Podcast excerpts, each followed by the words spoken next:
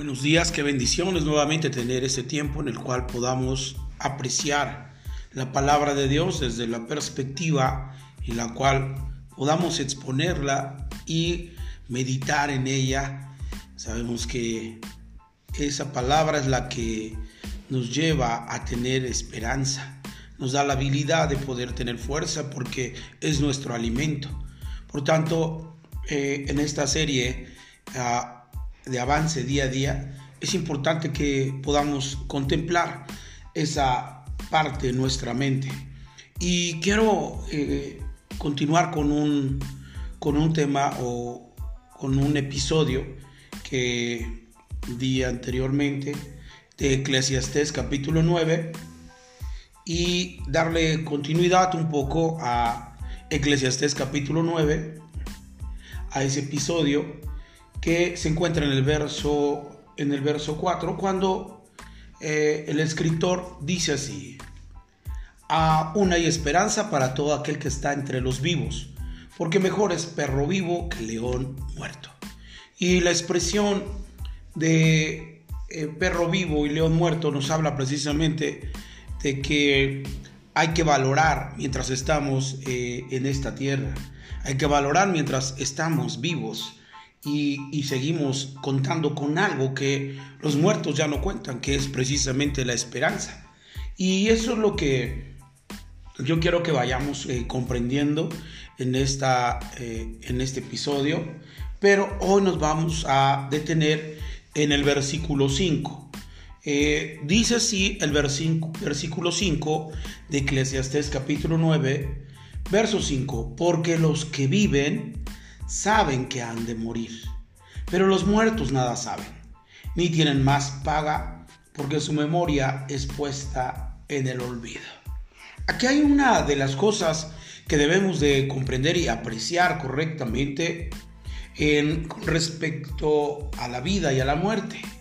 Y hablar sobre la vida es que una de las garantías que nos da la vida es la esperanza que podemos nosotros tener anclados a alguien o algo.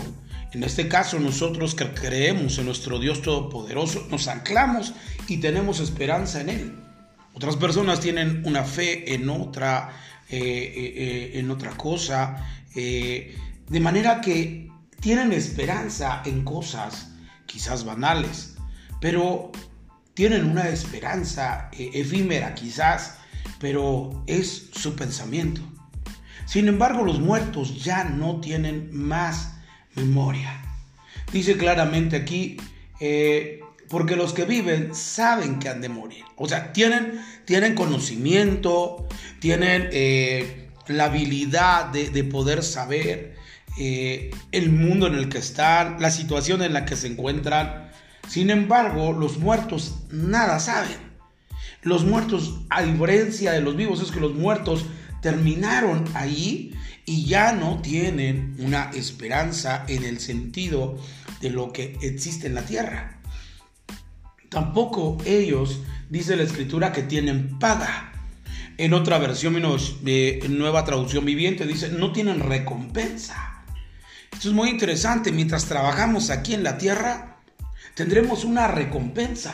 Aquellos que trabajan, finalmente, al terminar su periodo de, trabajo, de labor, ellos eh, tienen una paga, tienen una recompensa por causa de su trabajo. Sin embargo, los muertos ya no pueden desarrollar ni pactar nada para recibir una recompensa.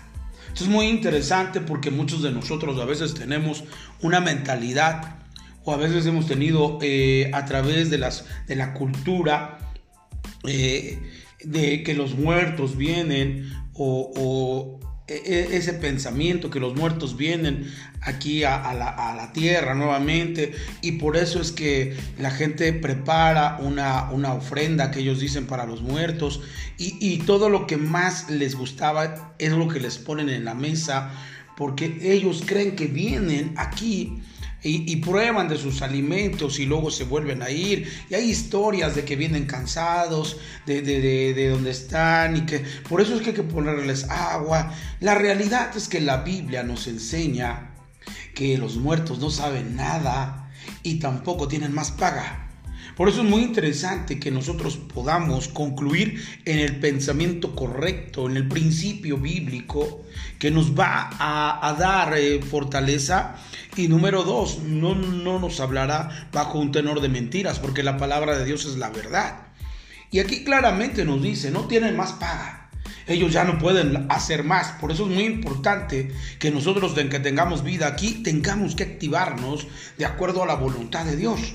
Porque estando ya muertos no sabemos nada, ni tampoco tenemos paga. Ya no podemos lograr más. Hace tiempo escuché un pensamiento que los grandes sueños, que, que los grandes anhelos, a veces eh, podemos mirar que a veces no son, no son concluidos cuando vamos a un cementerio o un panteón y podemos mirar que muchos sueños se troncaron, muchos deseos nunca llegaron a cumplirse y el mejor lugar para ver a veces esa, esa dirección es precisamente un panteón. Mucha gente quiso hacer, pero no pudo. Mientras estaba en vida, quizás él, eh, postergaba ese tiempo que tendría que dedicar para lograr ese objetivo. Sin embargo, lo dejó, lo dejó. Y lo más importante es que podamos nosotros entender lo que dice este versículo. Los muertos no saben, no tienen más paga, porque su memoria es puesta en el olvido. Y miren lo que dice eh, la traducción eh, la, nueva traducción viviente en este mismo versículo para que podamos ir comprendiendo. Los que están vivos al menos saben que un día van a morir, pero los muertos no saben nada. Ya no reciben más recompensa y nadie los recuerda. Lo que hayan hecho en su vida, amar, odiar, envidiar, pasó ya hace mucho. Ya no son parte de nada en este mundo.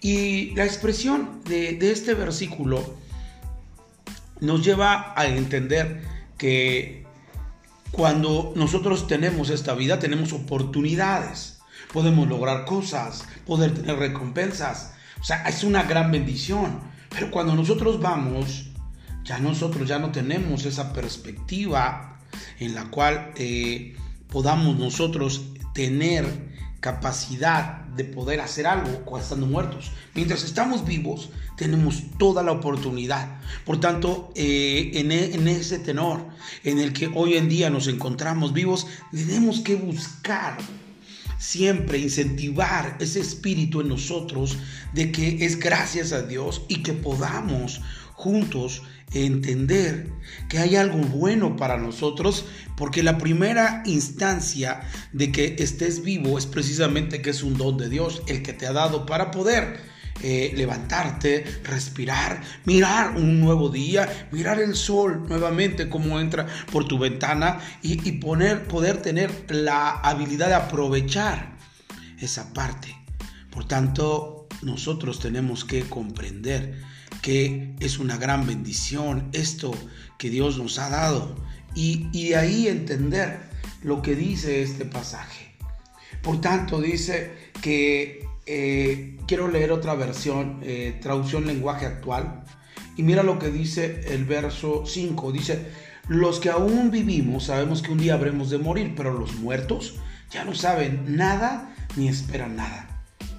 Muy pronto serán olvidados y con la muerte se acaban sus amores, sus odios, sus pasiones, su participación en todo lo que hacen en esta vida. Mire que a veces el Señor en su palabra es tan sabio que nos cuenta y nos deja escrito la manera en la que nosotros debemos de aprovechar y poder disfrutar de esta vida. Y cuando habla eh, en el verso 6 de que todo terminó, Todas aquellas cosas que sentía emocionalmente, amor, odio, envidia, ya no están. Y a veces nosotros estamos tan afanados, tan, tan inclinados a las cosas que a veces suceden, tan efímeras en la vida, como aquellas cosas que, que vienen a traerte distracción y no disfrutar de la vida, como el sentido del odio, de la envidia, que son cosas que, que son efímeras en el sentido de, esta vida eh, que, que, solamente nos llevan a tener amargura en nuestro corazón y que debemos de buscar plenamente disfrutar esta vida. Tener esa parte tan centrada de que no nos distraiga el enemigo poniéndonos cada una de esas cosas que no nos edifican. Por eso claramente nos habla sobre el sentido de la esperanza. Nos habla que estando vivos tenemos esa, esa mentalidad que un día vamos a morir. Pero mientras estamos en esta tierra tenemos esperanza y tenemos que defendernos en contra de aquello que muchas veces nos hace daño, como el odio, la envidia y todo aquello que a veces se convierte en una raíz de amargura, como dice Hebreos. Sin embargo, claramente el, escritor de, de Eclesiastés en el verso 7, mira cómo dice la palabra, dice, anda y come tu pan con gozo, y bebe tu vino con alegría, con alegre corazón, porque tus obras ya son agradables a Dios. Qué interesante que el solamente levantarte y darle gracias a Dios, esto puede ser agradable. Una de las características de las ofrendas de paz que hacían en el Antiguo Testamento se caracterizaban por el agradecimiento. Y esto es muy importante. O sea, dice, dice Eclesiastés, que las obras, dice, porque tus obras ya son agradables a Dios. Cuando hablamos de, ser agradables esas obras es porque nuestro corazón es agradecido y tenemos esa habilidad de dar gracias a Dios porque nos da el pan, porque nos da la alegría, porque nos da el sentido de vivir. Y eso es lo que dice, anda, come tu pan con gozo bebe tu vino con alegre corazón, porque tus obras ya son agradables a Dios. Dios te diseñó para disfrutar. Dios te diseñó para tener esa actitud de poder buscar ah, la satisfacción y estar, valga la redundancia, satisfecho con lo que hagas en esta tierra. Por eso es que dice el Señor en, este pasaje que quedó escrito, dice, porque tus obras ya son agradables a Dios. Y mira lo que dice verso 8, en todo tiempo sean blancos tus vestidos y nunca falte ungüento sobre tu cabeza. Nunca falte aceite sobre nosotros. Nunca falte el Espíritu de Dios en nuestra vida. Verso 9, goza de la vida con la mujer que amas, todos los días de la vida de tu vanidad, que te son dados debajo del sol, todos los días de tu vanidad, porque esta es tu parte en la vida y en tu trabajo, con que te afanes debajo del sol. Verso 10, todo lo que te viniera a la mano para hacer, hazlo según tus fuerzas, porque en el Seol a donde vas no hay obra, ni trabajo, ni ciencia, ni sabiduría. Eso es lo que estaba diciendo el verso 5 y el verso 6. Todo lo que viniere a tu mano, hazlo. Todo lo que viniera según tus fuerzas, hazlo, porque en el Seol, a donde vas, no hay obra, ni trabajo, ni ciencia, ni sabiduría. Es hoy el tiempo que tenemos que aprovechar estando vivos, con un corazón agradecido, eh, tomando en cuenta que esos días son agradables para nosotros porque Dios nos ha bendecido. Tomar la actitud en nuestro espíritu, en nuestro corazón, de que el aceite nunca falte en nuestras cabezas, como aquellas vírgenes que toman, eh, eh, están con sus vasijas llenas de aceite, pero cinco de ellas no tienen. Y cuando viene el Señor, cinco de ellas se van porque están preparadas, cinco de ellas que son imprudentes se quedan. Eso es importante, el aceite nunca debe faltar. El Espíritu Santo jamás debe de faltar en nuestra vida. Son parte de las cosas que Dios ha dejado para nosotros.